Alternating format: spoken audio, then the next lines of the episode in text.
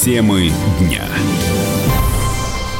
Европа надавит. Экс-президент Украины Кучма уверен, что Париж и Берлин заставят Зеленского выполнить Минские соглашения. Условия для четырехдневки премьер-министр рассказал, когда у россиян может появиться третий выходной в неделю.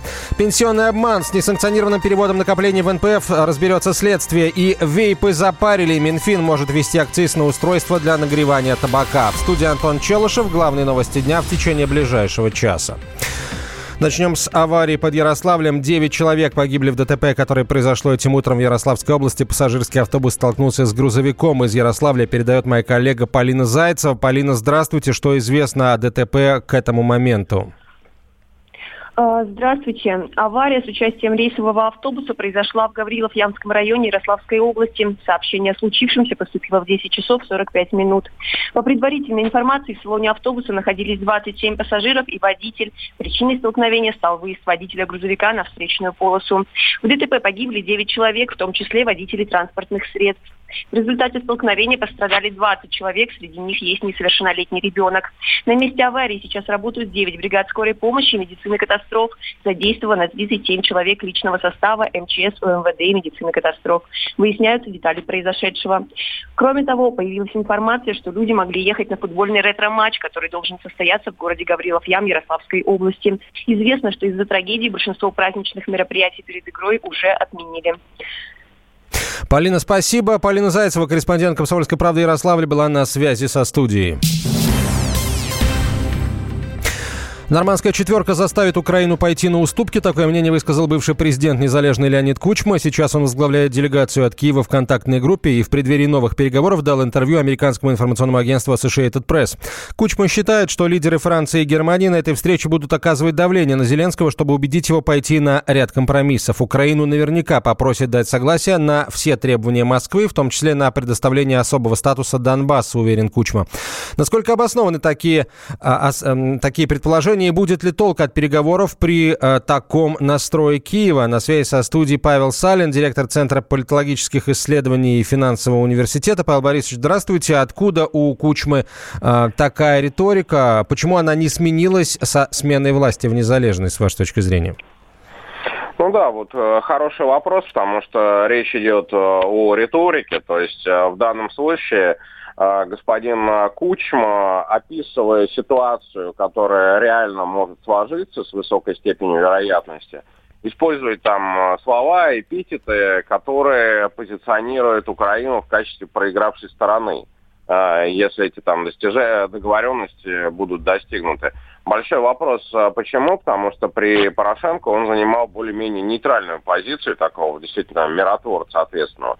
Сейчас же он э, выступает таким э, ястребом с э, украинской стороны. И почему произошла смена его позиции, вероятно, он включился вот эту вот игру украинских элит, которые играют против Зеленского, опасаясь, что улучшение отношений с Россией, оно даст ему огромный карт-бланш в глазах населения, и там другие круп, представители крупного бизнеса, олигархи, кроме Коломойского, они уже не смогут э, чувствовать себя столь вольготно на Украине, как сейчас. А, то есть э, тот факт, что Зеленский хочет улучшения отношений с Россией, вы э, в целом не оспариваете? Или вам кажется, что это не совсем так? Кажется, что он хочет улучшения отношений с Россией, но хотеть и мочь две большие разницы. Во-первых, он э, должен э, сам пойти навстречу по определенным моментам, по Минским соглашениям.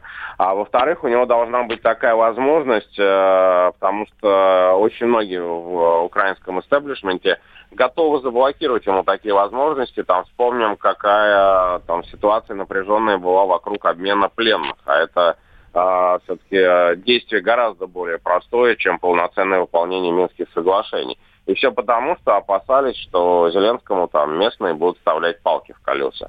Поэтому, да, здесь есть намерение Зеленского, но не стоит сразу уже бить в барабаны и загодя радоваться, потому что все эти намерения, они могут э, не реализоваться. И отчасти из-за позиции Зеленского, и отчасти из-за того, что ему будут вставлять палки в колеса.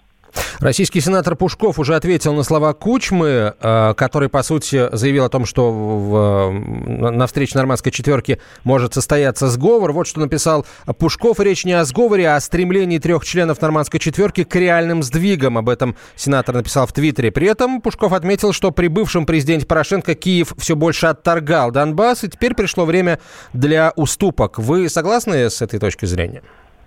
Ну, эта точка зрения, она отражает э, российскую позицию, что вполне понятно. Э, там, господин Пушков э, российский сенатор, а не украинский депутат. Но, в принципе, если есть все-таки ну, нужно как-то решать эту проблему, то сейчас самое время есть карт-бланш у Зеленского. И, видимо, он смотрит на эту проблему совсем под другим углом по сравнению Э, там с, э, не только с Порошенко, но и с э, многими другими представителями украинской элиты.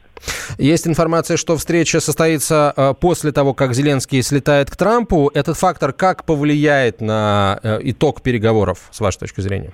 Хороший вопрос. Да, действительно, здесь нужно учитывать американский фактор, но не могу э, дать сейчас прогноз, потому что там позиция самого Трампа на самом деле по Украине она неизвестна, потому что э, оказывали влияние на его позицию, на официальную позицию США э, так называемые ястребы, а одного из них, там, Болтона, он совсем недавно отправил отставку. Поэтому позиция США может, это, конечно, всего лишь предположение, такое, основанное на надежде, но позиция США, на удивление, может оказаться конструктивной.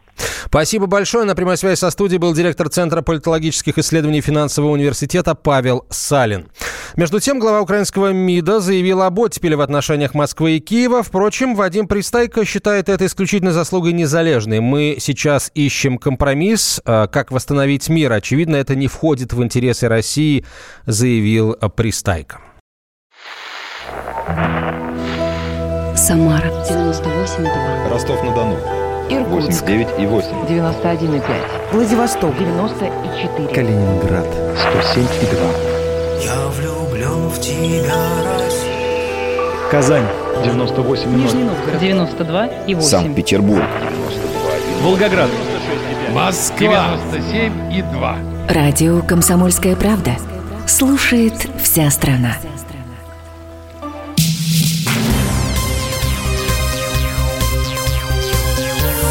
Темы дня. Болезнь Анастасии Заворотнюк подтверждается. Продюсер Андрей Разин рассказал в эксклюзивном интервью «Комсомольской правде», что общался с врачами актрисы. Впрочем, о болезни ему стало известно уже давно.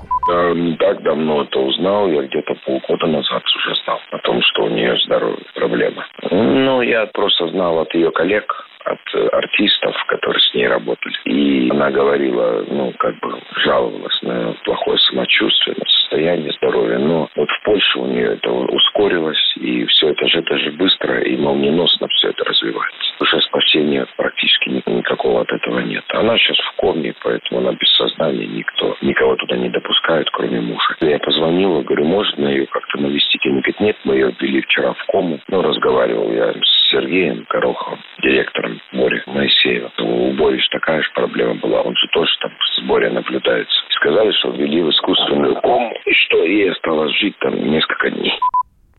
Андрей Разин добавил, что 15 лет назад артистка увлеклась омоложением с помощью стволовых клеток. По мнению продюсера, именно эта методика и подкосила здоровье Заворотнюк. Мы с ней выступали несколько раз. Она мне, кстати, говорила в те годы, что она омоложение, там, что эти стволовые клетки. Вот, и она говорила, ты не пробовал, не знаешь, что вот вроде бы как продлевают там молодость и жизнь. Но это было давно. Ну, хороший человек, очень доброжелательный, всегда все на свои плечи крутилась, пыталась какой-то бизнес сделать, устроить как-то жизнь. У нее такой характер. Я считаю, что и Фриски, и она, они все-таки стволовые клетки использовали. По данным СМИ, исполнительница роли прекрасной няни сейчас в реанимации, однако ее концертный директор это опровергает. Радио «Комсомольская правда» Стас Христов рассказал, что эта информация лживая. Я переслал ей публикацию Мэш, в ответ получил «Бред, отстань». Это официальная информация. Стас Христов анонсировал скорое появление актрисы на ТВ. В эфире одного из федеральных телеканалов Заворотнюк должна, по его словам, рассказать о своем состоянии здоровья. Об этом сообщает агентство городских новостей «Москва». Ранее анонимные источники сообщили, что у Заворотнюк диагностировали глиобластому. В свое время именно этот тип рака мозга убил певицу Жанну Фриски. На страшные мысли наталкивает еще и схожесть ситуации. Жанна заболела сразу после рождения ребенка, появившегося в результате ЭКО. К этой процедуре, по некоторым данным, прибегала и Заворотнюк, как актриса мечтала во что бы то ни стало самостоятельно родить любимому супругу, фигуристу Павлу Чернышову, ребенка. Их дочка Мила появилась на свет осенью 2018 года.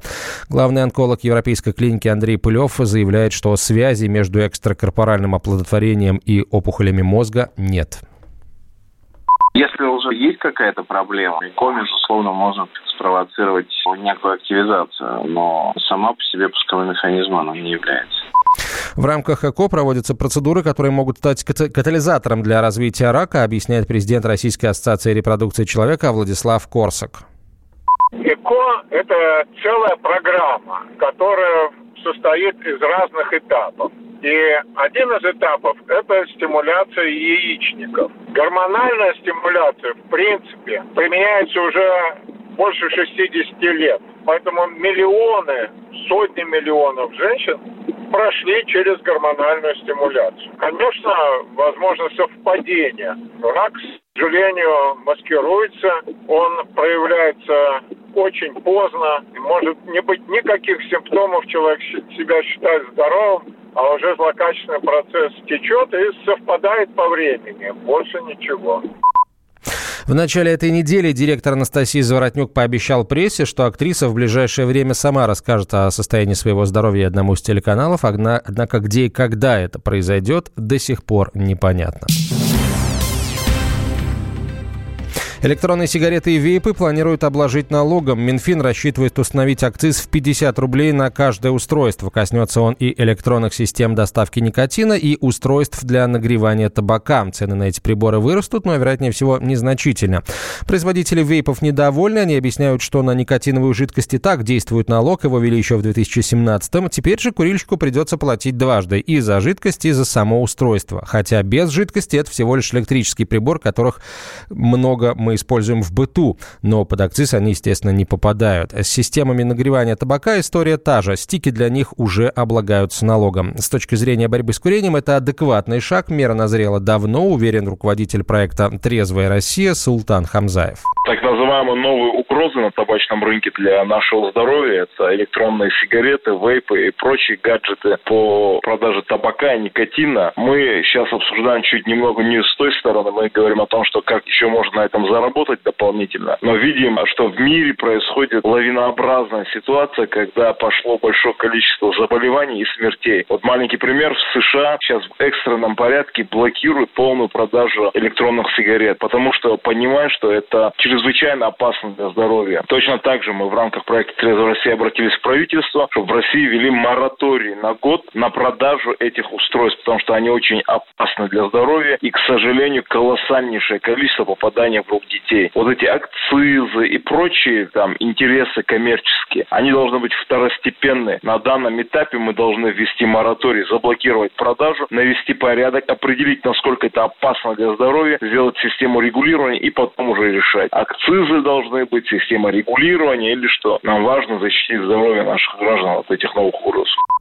Представители табачной отрасли видят недостатки. По их словам, после подорожания электронных сигарет курильщики вернутся к обычным. Риски объясняет Андрей Лоскутов, исполнительный директор движения за права курильщиков. Когда такой налог прикручивали к устройству, в котором уже был впаяна какая-то капсула с э, никотиносодержащей жидкостью, это было логично, облагался никотин. Сейчас это будет прикручено ко всему тому, что используют вот инновационные средства доставки никотина. Вопрос здесь прежде всего не в том, что это незначительно, конечно, повысит стоимость, ну и, конечно, сократит немного доступность этого для курильщиков. А в общем вопрос, мне кажется, в социальной справедливости. Но мы и так уже платим практически за все. Вот теперь еще курильщики должны платить просто за сам предмет, который они используют при курении. В нем нет никотина, в нем нет сигареты, в нем нет стика. Но это все равно, чтобы просто платить еще за, там, я не знаю, за сигаретную пачку, просто потому что мы берем ее в руку. Создается ощущение, что эта часть населения, хотя ее на самом деле половина в Российской Федерации, они в каком-то таком гоне постоянном. Вот здесь отдай, здесь тебя возьмем, здесь мы тебя прижмем. Это создает, ну, совсем не очень хорошее ощущение у этих людей. Налог на электронные сигареты должен появиться в 2020 году. Распоряжение расширить список подакцизных товаров премьер-министр Дмитрий Медведев подписал в мае этого года.